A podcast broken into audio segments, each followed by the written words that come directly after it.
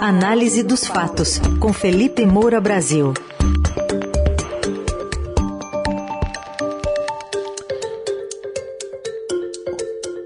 Hoje, em destaque, decisões do ministro do Supremo Nunes Marques, que beneficiam dois parlamentares bolsonaristas. Nunes Marques, aquele ministro com quem o presidente Bolsonaro disse que daria para tomar uma tubaína.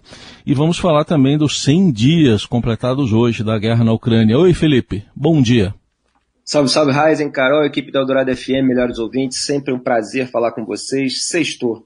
Sextou, Felipe, bom dia. Começando então é, sobre essa, essa decisão, a partir até da comemoração do presidente Bolsonaro, dessa decisão do ministro Nunes Marques, que atropelou as condenações de políticos bolsonaristas pelo TSE. São eles o deputado estadual Fernando Francischini, do Paraná, e o deputado federal Valdevan 90. Na live ontem, o Bolsonaro fez coro a essas acusações aí de fraude nas eleições de 2018 sem provas, renovou os ataques à justiça eleitoral. Queria te ouvir sobre é, esse apoio do presidente, né, a partir também de um apoiador do ministro Nunes Marques, e quanto ele fica isolado também lá no Supremo.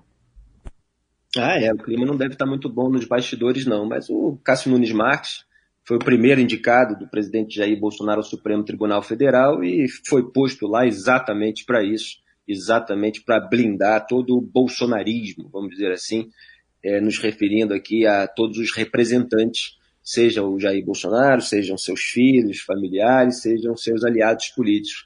Sabe que ontem, no final da tarde, no YouTube, eu estava falando sobre a distribuição desigual de ambulâncias para os estados, com os aliados ali do ministro-chefe da Casa Civil do governo Bolsonaro, Ciro Nogueira, sendo favorecidos no Piauí. Né? Aquele mesmo mecanismo do orçamento secreto, pelo qual os parlamentares destinam as verbas relativas às chamadas emendas de relator para prefeituras e hospitais comandados por familiares e amigos. Quer dizer, você está sempre privilegiando ali aquelas pessoas do seu grupo. Então, lá no Piauí, de 683 ambulâncias distribuídas para todo o país, 123 foram para a terra do Ciro Nogueira, corresponde a 18% é, do total, é o estado mais favorecido. Eu estava falando sobre isso e lembrando que o Ciro Nogueira foi até chamado de presidente executivo, é assim que ele é chamado nos bastidores em Brasília, por mandar e desmandar no orçamento, por praticamente mandar mais no governo do que o Bolsonaro. E eu lembrei que o Ciro Nogueira ele consegue tanta coisa, né? É, já que Jair Bolsonaro depende dessa base de sustentação para não sofrer impeachment. Nessa altura nem se fala mais nisso, mas é, é, é era para não ter sofrido. Que o Ciro Nogueira conseguiu emplacar até um ministro do STF piauiense, né? O natural de Teresina, Cássio Nunes Marques. E aí vieram essas notícias seguidas, né, que ele derrubou é, uma decisão colegiada do TSE, tomada por seis votos a um. Quer dizer, sete julgadores ali, uma goleada, e ele devolveu o mandato do bolsonarista Fernando Francischini, ex-PSL, agora União Brasil, deputado estadual do Paraná. Então eu pensei que o Nunes Marques já que essas ambulâncias, né, elas são usadas ali para fins eleitorais, o sujeito vai lá, posa com aquilo, para o eleitor achar que ele está é, contribuindo, é, e obviamente, repito, não tem distribuição igualitária, não é, é tudo feito com a devida transparência. O Nunes Marques é uma espécie de ambulância piauiense da turma do Bolsonaro e do Nogueira na hora da eleição. Ele vai e socorre quem precisa, quem precisa se blindar, quem precisa se livrar de condenações anteriores. E em seguida veio esse caso é, do Valdevan 90, do PL, do PL né, que é o partido é, do Jair Bolsonaro, e que é um sujeito é, que, é, cuja cassação havia sido determinada pelo TSE em março desse ano por abuso de poder econômico e compra de votos. Né? De acordo com a investigação, os eleitores foram coagidos a forjar doações para o então candidato, e o próprio Estadão é, publicou isso hoje, e o Nunes Marques está dizendo não, que caberia recurso, etc. É, então, assim, na verdade, o que a gente está vendo é que caiu no Supremo Tribunal Federal os ministros, é, conforme as suas alianças políticas e o padrinho que os indicou, eles derrubam condenações, mesmo que sejam colegiadas, tomadas por outros tribunais, seja o Tribunal Superior Eleitoral, seja o Superior Tribunal de Justiça, primeira e segunda instância, então nem se fala. É, a gente vê esse ativismo político por parte de ministros dentro de um sistema que acaba não privilegiando a segurança jurídica. É o país da insegurança jurídica. Quer dizer, como é que pode é, um, um ministro do STF dar uma decisão monocrática para derrubar uma decisão que foi tomada por sete julgadores, sendo que seis é, votaram a favor daquilo que estava é, decidido. O mínimo que se pode fazer, se couber um recurso ao Supremo Tribunal Federal, é que essa decisão já seja colegiada, senão fica esse ruído aí é, e, obviamente, usado para fins políticos. O Bolsonaro já sentou em cima, já explorou na sua live, mas ainda pode ir essa questão para o plenário e parece que o Luiz Fux, é, eu estava lendo agora há pouco, é, pretende pautar o caso no plenário, tão logo o Cássio Nunes Marques libere o processo para julgamento. É, e o Nunes Marques também pode liberar o caso para referendo do plenário, mesmo que não haja recurso, é, que é uma medida que vem sendo adotada ali em outros casos na corte, quando envolve temas de maior repercussão. Era o que devia ter feito antes de tomar a decisão monocrática, mas o sistema do próprio Supremo Tribunal Federal acaba permitindo esse tipo de coisa, parece que os ministros gostam, então eles vão, cada qual, protegendo os seus aliados. Vamos acompanhar então o que, que, pode acontecer a partir dessas decisões, se haverá algum recurso, e a gente volta a falar. Bom, Felipe, hoje uma marca sendo atingida, 100 dias da invasão da Ucrânia pela Rússia, desde 24 de fevereiro deste ano, e a própria Ucrânia confirmando que 20% eh, do seu território tem aí o domínio russo. É, 20% conquistado à base de estupro, de tortura, de assassinato, execução, bombardeio, é, uma invasão absolutamente cruel é, ordenada por Vladimir Putin, que merece todo o repúdio internacional.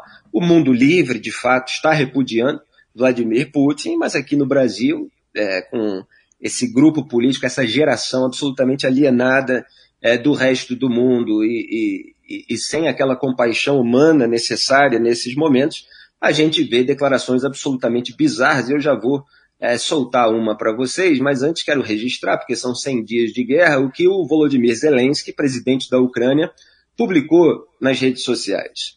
Abro aspas para ele. Os Estados Unidos confirmaram que o moderno sistema de foguete é, HIMARS será enviado ao nosso país. Essas armas realmente nos ajudarão a salvar a vida de nosso povo e proteger nossa terra. Sou grato ao presidente Biden, a todos os nossos amigos americanos e ao povo eh, dos Estados Unidos por seu apoio.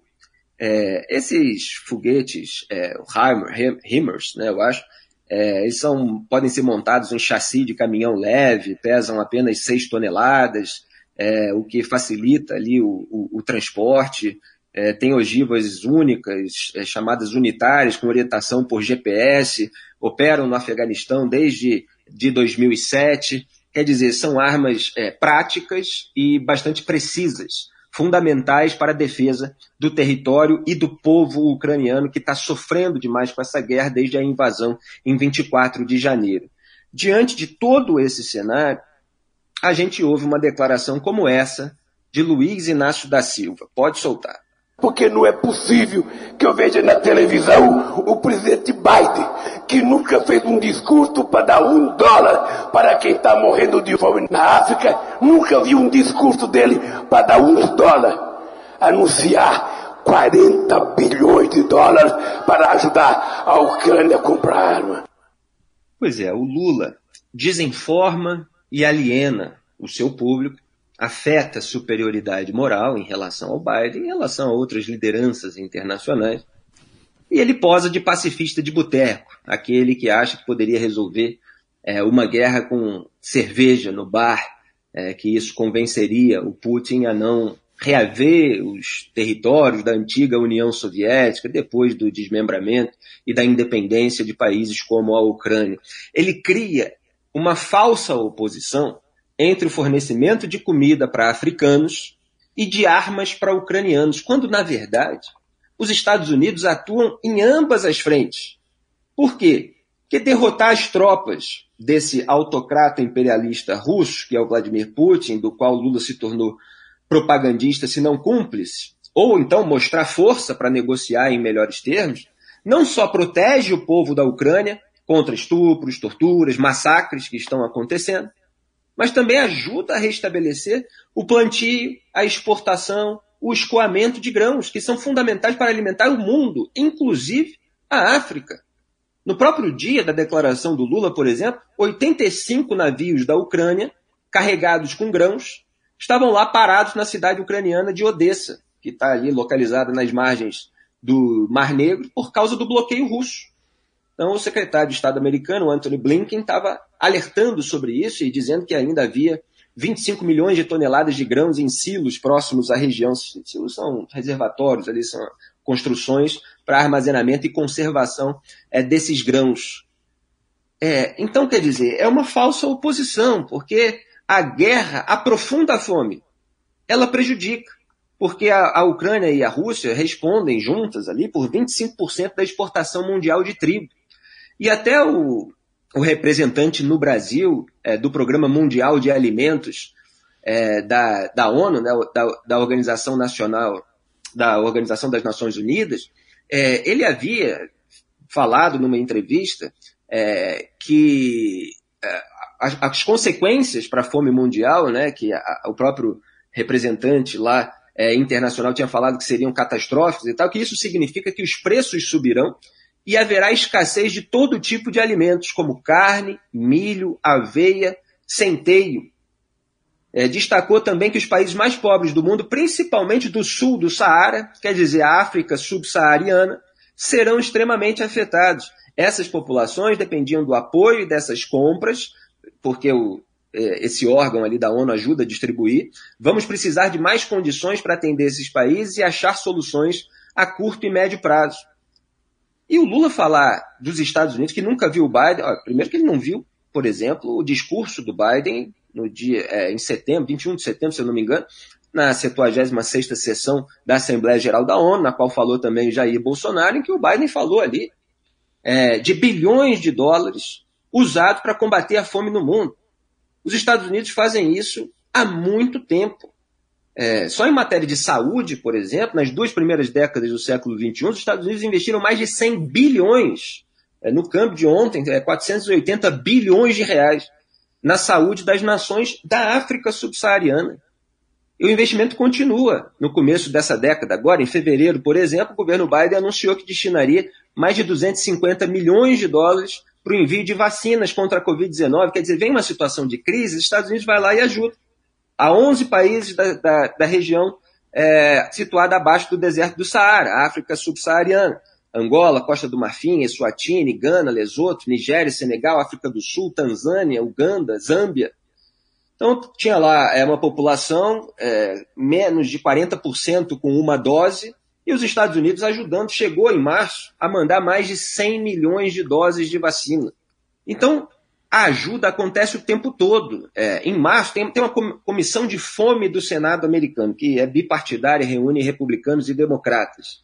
E, e, eles perceberam ali os sinais enviados por esse órgão da ONU, Programa Mundial de Alimentos, e solicitaram lá a utilização das verbas do chamado Fundo Humanitário Bill Emerson, é, justamente para reforçar as operações de auxílio de alimentação que já existem em países com grave segurança alimentar. E aí, a agência responsável dos Estados Unidos, que é a USAID, é a Agência dos Estados Unidos para o Desenvolvimento Internacional, ela liberou 282 milhões de dólares para reforçar essas operações em seis países, cinco dos quais são africanos: Etiópia, Quênia, Somália, Sudão e Sudão do Sul. E ainda o Departamento de Cultura forneceria 388 milhões de dólares, quer dizer, só aí são 670 milhões de dólares. Esse adicional aí era para cobrir o transporte marítimo e terrestre, além dos outros custos associados. É, o, o, por exemplo, na Tunísia, cinco, é, é, o que vem da Rússia e da Ucrânia, né, você tem ali 50% dos cereais consumidos na Tunísia. Você tem é, dois terços é, dos é, cereais consumidos no Egito e na Líbia. Tudo isso vem da Rússia e da Ucrânia. As exportações de comida é, é, da Ucrânia, elas é, é, fornecem ali calorias para 400 milhões de pessoas no total. Então, quer dizer, o impacto é, da guerra no, na, na fome africana é imenso. E aí você tem um populista como Lula que cria essas falsas oposições para posar daquele líder que tem o cuidado que outros não têm, é, numa propaganda muito rasteira. Os Estados Unidos enviam mais de 8 bilhões de dólares por ano para países africanos, sem contar esses valores em situações emergenciais como a da pandemia. É, o Lula, ele certamente pode estar, ele, porta, ele pode, né? Certamente não digo, mas ele pode estar irritado com Joe Biden, porque talvez não, me parece pelas notícias aí que não quis encontrá-lo nesse momento e talvez tenha uma, uma reunião internacional aí da qual Jair Bolsonaro participe, ele pode estar aí fazendo uma vingancinha, mas ele também é, tem o revanchismo é, misturado com o velho anti-americanismo rasteiro do PT. É esse anti-americanismo que, em nome da multipolaridade, de ter várias, é, vários polos no mundo de poder, não apenas um império e tal, passa pano, afaga tiranias como ele faz com a Rússia, como ele faz com a Venezuela, como ele faz com a Nicarágua, é, e principalmente com Cuba. Né? É, então, é vergonhoso que o líder das pesquisas no Brasil, aliás, correspondentes internacionais aqui estavam compartilhando esse discurso do Lula. O Brasil, o país em que o favorito das pesquisas está recriminando os Estados Unidos por fornecer armas para o povo ucraniano se defender, defender o próprio território, para não ser morto. E os Estados Unidos ajudam, portanto, os ucranianos a sobreviver e os africanos a subsistir. E o Lula, o que, que ele fez? Ele foi dar palestra. Assim, as ações valem mais do que mil palavras, mas o Lula não vai reconhecer porque ele faturava milhões de dólares é, dando supostas palestras de combate à fome, né? como se ele falando fosse combater a fome, das empreiteiras do petrolão como a Odebrecht. É brincadeira, né? É uma insensibilidade tremenda. Análise de Felipe Moura Brasil e a guerra, infelizmente, que vai voltar a ser tema, porque continua e vamos voltar a tratar do assunto. A coluna já já vira podcast para você conferir lá no nosso site, o radioeldorado.com.br e também nas plataformas de áudio. Felipe, bom fim de semana. Bom fim de semana para vocês. Segunda-feira, se Deus quiser, estarei com a minha voz aqui perfeitinha, sem esse resíduo da gripe que está contaminando todo mundo aqui. Protejam-se, hein? Grande ah, abraço, tchau. Abraço.